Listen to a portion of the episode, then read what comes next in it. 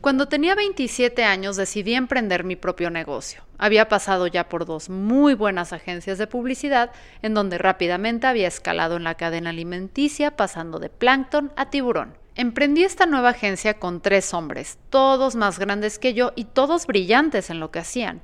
El proyecto empezó como un monstruo de cuatro cabezas donde no había una dirección clara, y al igual que Sony con el minidisc, al poco tiempo nos dimos cuenta que esto era un error y que de continuar así el proyecto se iría todavía más al caño. De manera unánime y debido a las habilidades que había demostrado en el pasado, se eligió que yo dirigiera y salvara el proyecto. Y lo hice. En menos de un año pasamos de ser una agencia endeudada y desorganizada que vivía en el garage de las oficinas de otro socio a ser una agencia sin deudas, con oficinas propias y con sueldos para los socios. Durante mi reinado, perdón, eh, durante mi tiempo a cargo, nunca nos atrasamos en un pago. Los sueldos siempre salieron a tiempo, cerramos los contratos más grandes y logramos tener un gran equipo de trabajo. Parte de mi responsabilidad era cerrar nuevos tratos y recuerdo muy bien en varias ocasiones que después de presentar a la agencia la filosofía, el esquema de trabajo y la estrategia, los clientes encantados, siempre hombres por cierto, me volteaban a ver y me decían, Muy bien, me encanta la idea, pero ¿crees que la siguiente pueda venir tu jefe a presentar contigo y así cerramos? ¿Qué jefe, p***? ¿Qué jefe? Yo soy la puta ama.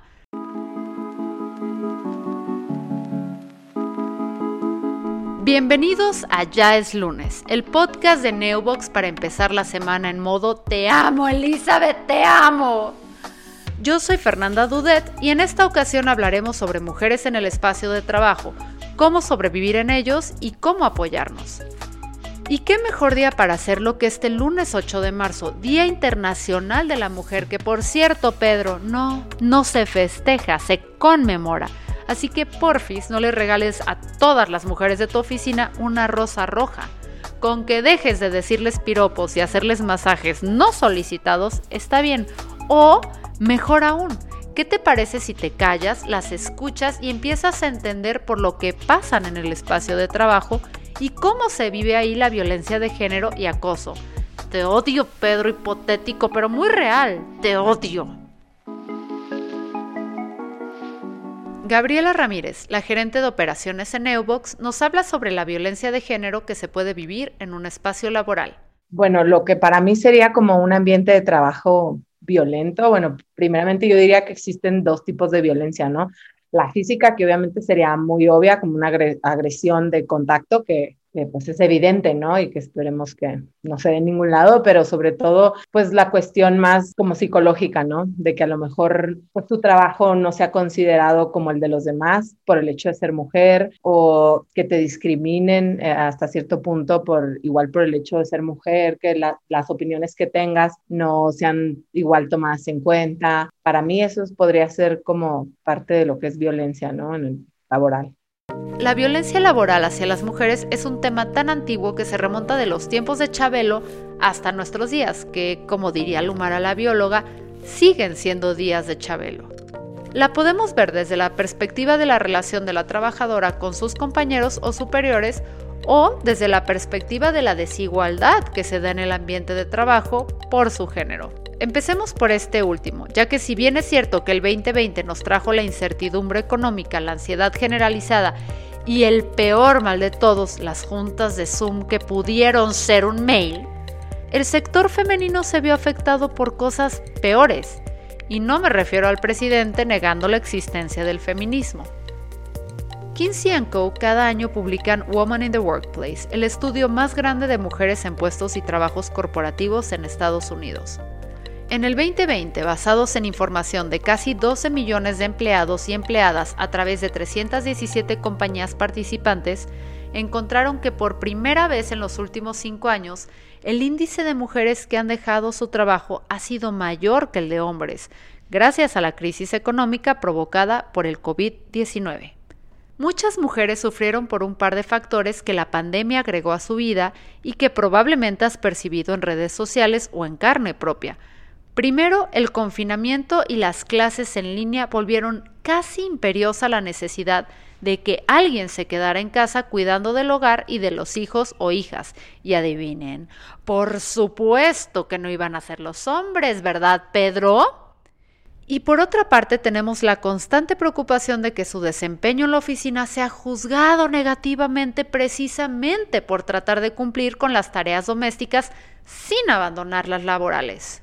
Lo que le aconsejaría a una mujer cuando está en un ambiente laboral que es dominado por hombres es que no hay intimidación, que yo siempre he creído que trabajamos mejor con el sexo opuesto, entonces digo, a lo mejor porque yo así lo, llevo haciendo muchos años, ¿no?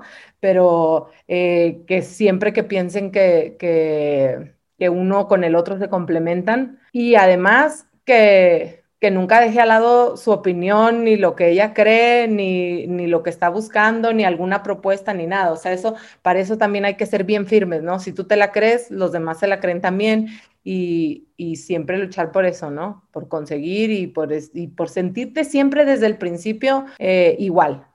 En México la cosa no es diferente. Ana Escoto, académica de la Facultad de Ciencias Políticas y Sociales de la UNAM, señaló que las mujeres eran despedidas más fácilmente debido a que la mayoría de actividades en las que trabajan relacionadas con los servicios fueron catalogadas como no esenciales en el contexto de la cuarentena.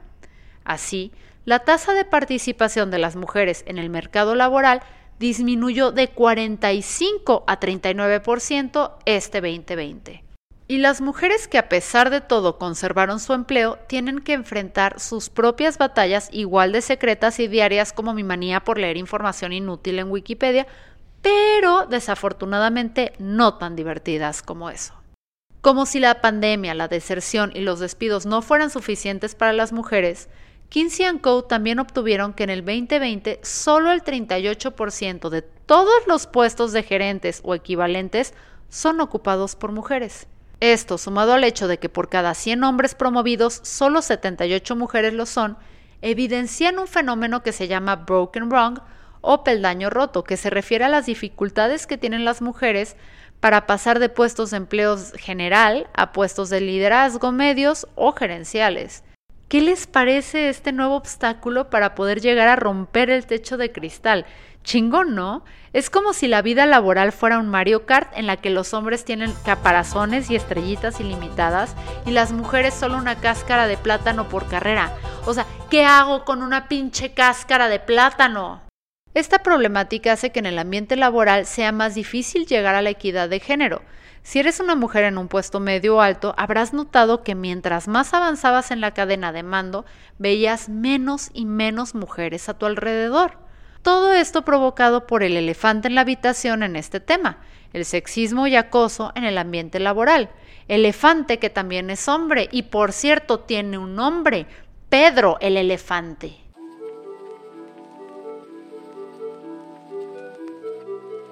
Me Alba es la CEO de Carmina Care, una empresa enfocada en mejorar el bienestar de las personas que menstruan, y aunque ahora ella es la mera mera de su empresa, como no podía ser de otra forma, su camino a la cima estuvo lleno de Pedros elefantes, pero mejor dejemos que ella nos cuente. Fue muy al inicio de mi carrera, eh, en la que yo estaba... Hay dos bien específicos que creo que, debería contar, porque uno es yo como, como empleada, en el cual yo estaba en un puesto junior eh, de diseño. Y mi jefe justamente me, me, me, dijo que no estaba dando el ancho, por así decirlo, y entonces pues lo que, lo que seguía era pues correrme, a menos que anduviera en ropa interior enfrente de él. Nunca se me aclaró si eso fue una broma o no. Lo único que pasó es que yo era una persona recién graduada, era mi primer, mi primer chamba. Desde entonces sentí que eh, eh, llegué a ese punto donde empieza la confusión de qué hice mal yo, eh, lo cual es, es una actitud y es como una consecuencia que es muy común en una persona violentada, como esa duda hacia una misma. Y la segunda vez que me pasó fue ya como, como emprendedora, ya como una persona al, frente de una compañía. Y justamente me pasó en, en temas de, de, violencia contra mi integridad corporal, ¿no? Eh, lo que pasó fue que yo tenía una reunión con, con algunos de los inversionistas, con la, con, con la, gente a la que yo le tengo que reportar y, y les dije, ¿sabes qué?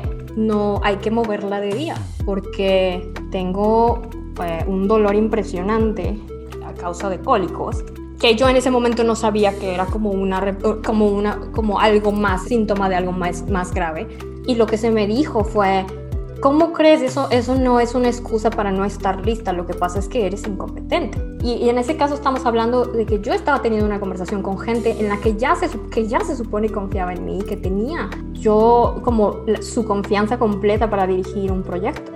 Eh, creo que esas son las dos como principales de los, de los dos lados de, mi cancha, que han sido la parte de ser una empleada eh, como full time y ser quien tiene empleados. Entonces hay, hay de las dos partes.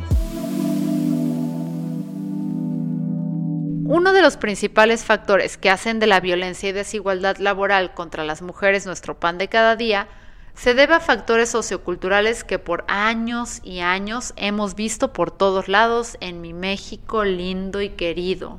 Poblete y Valenzuela que parecen personajes de película de Cantinflas y no lo son. En el 2005 señalaron que la violencia laboral no se presenta como un fenómeno que ocurre solo porque sí. Tiene una trascendencia desde la estructura de factores socioculturales. Y sí, ya sé que la oración anterior suena como a una investigación que encontré en Google Académico a las 11 de la noche porque lo es, pero tiene sentido al verlo con los datos del INEGI. De las 47 millones de mujeres con 15 años o más, cerca del 66% han sufrido por lo menos un incidente de violencia emocional, económica, física, sexual o discriminación en los espacios escolar, laboral, comunitario, familiar o en su relación de pareja. Luego, en el ámbito laboral, del total de mujeres que trabajan o han trabajado, el 26.6% ha experimentado algún acto violento, principalmente de tipo sexual y de discriminación por razones de género o por embarazo. O sea, parece que es más fácil nombrar los lugares en los que no sufren violencia y que seguramente incluyen espacios exclusivos para mujeres y los brazos de Jason Momoa. Los tipos de violencia laboral más comunes en México son las agresiones sexuales, la discriminación, las humillaciones, la degradación y la intimidación. Cuatro de estas cinco corresponden a violencia psicológica.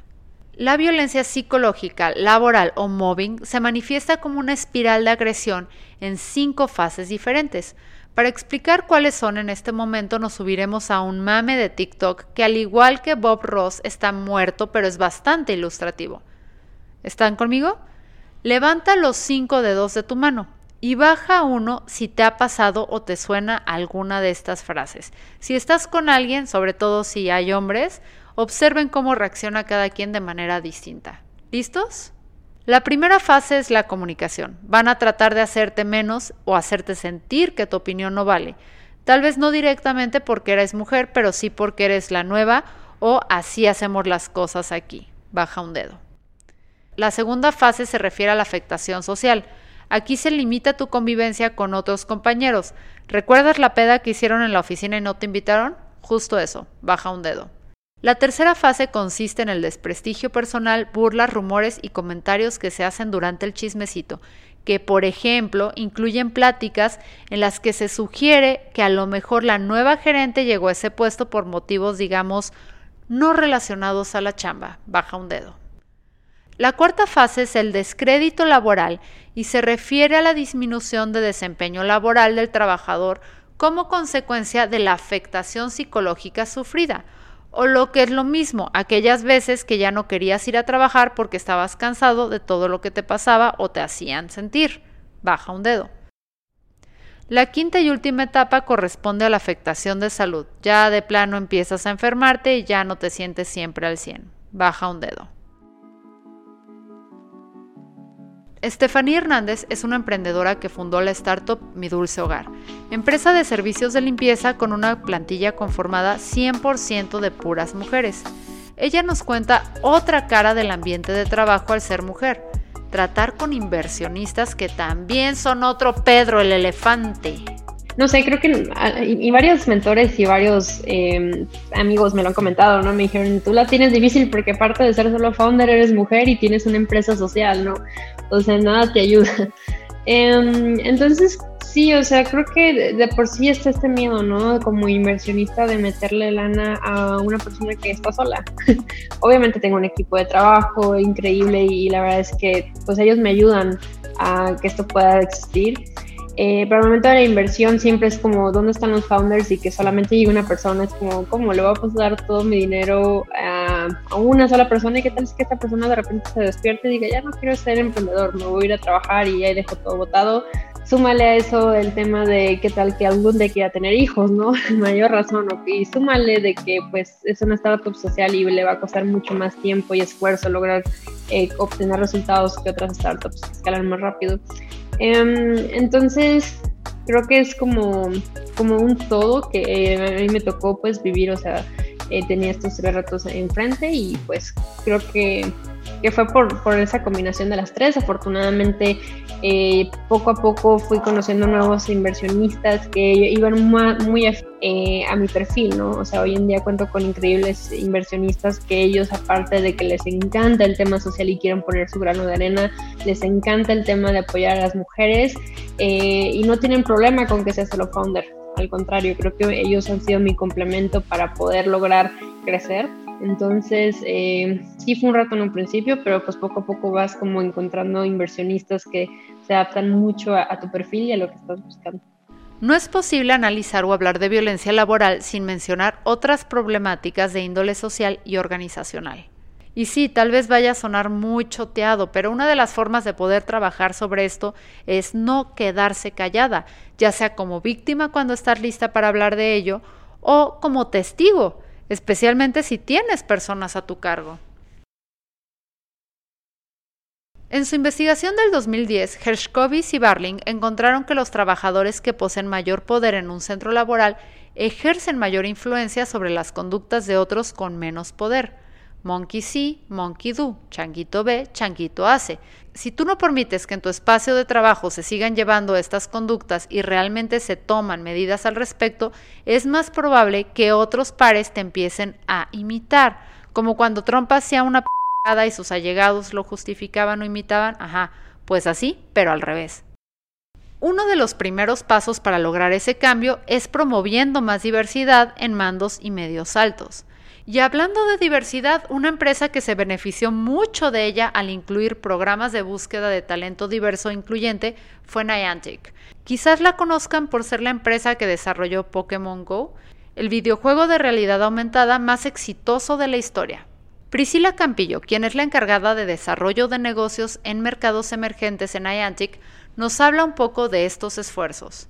Pues sí, en, Niantic tengo la, fortuna de que tenemos grupos de recursos para empleados. Claro, es, un espacio seguro para mujeres, hay un espacio seguro para eh, LGBTQ, e incluso para hispanos dentro de la empresa, para asiáticos, hay, diferentes grupos de estos y eso, eso ayuda muchísimo para poder hablar abiertamente de los problemas que hay, ¿no? Para, pues aquí específicamente para las mujeres. También hay un, eh, un grupo de diversidad e inclusión que trabajan muy de la mano con reclutamiento para asegurarse que haya las mismas oportunidades para hombres y mujeres y también asegurarnos de que haya como que el salario y los roles estén bien distribuidos. Pues sí, yo estoy muy, muy contenta y, y, yo, yo espero que muy pronto más empresas adopten estas maneras de trabajar. Echemos un ojo a las estadísticas. El 70% de los empleados hombres creen que reportar conductas machistas llevarán a una investigación seria y que las medidas necesarias se van a tomar. Sin embargo, solo el 50% de las empleadas mujeres están de acuerdo e incluso un 30% reconoce que denunciar es inútil o arriesgado. Las personas que están en el poder pueden detonar un cambio. Si ponemos más mujeres en estas posiciones, hay más probabilidades de que por el simple ejemplo los lugares de trabajo sean menos violentos para las mujeres. La empatía es lo que va a salvar el mundo y el buen juez por su casa empieza. Y estoy segura que por el tiempo que te la pasas en el trabajo, tu oficina es más tu casa que el lugar donde duermes. Entonces, ¿por qué no empezar ahí? El 8 de marzo no se celebra precisamente por todo lo que acabamos de analizar. Esta fecha se conmemora y se usa para darnos una pausa y reflexionar. ¿Qué podemos hacer para traer más equidad en todos los ámbitos a las mujeres? ¿Cómo podemos crear más y mejores oportunidades para todas? Yo soy Fernanda Dudet y esto fue Ya es lunes, el podcast de Neobox, tu proveedor de hosting de confianza. Nos escuchamos en nuestro próximo episodio, a menos que seas Pedro. Pedro, no te quiero volver a ver en mi podcast. ¿Me escuchas, Pedro?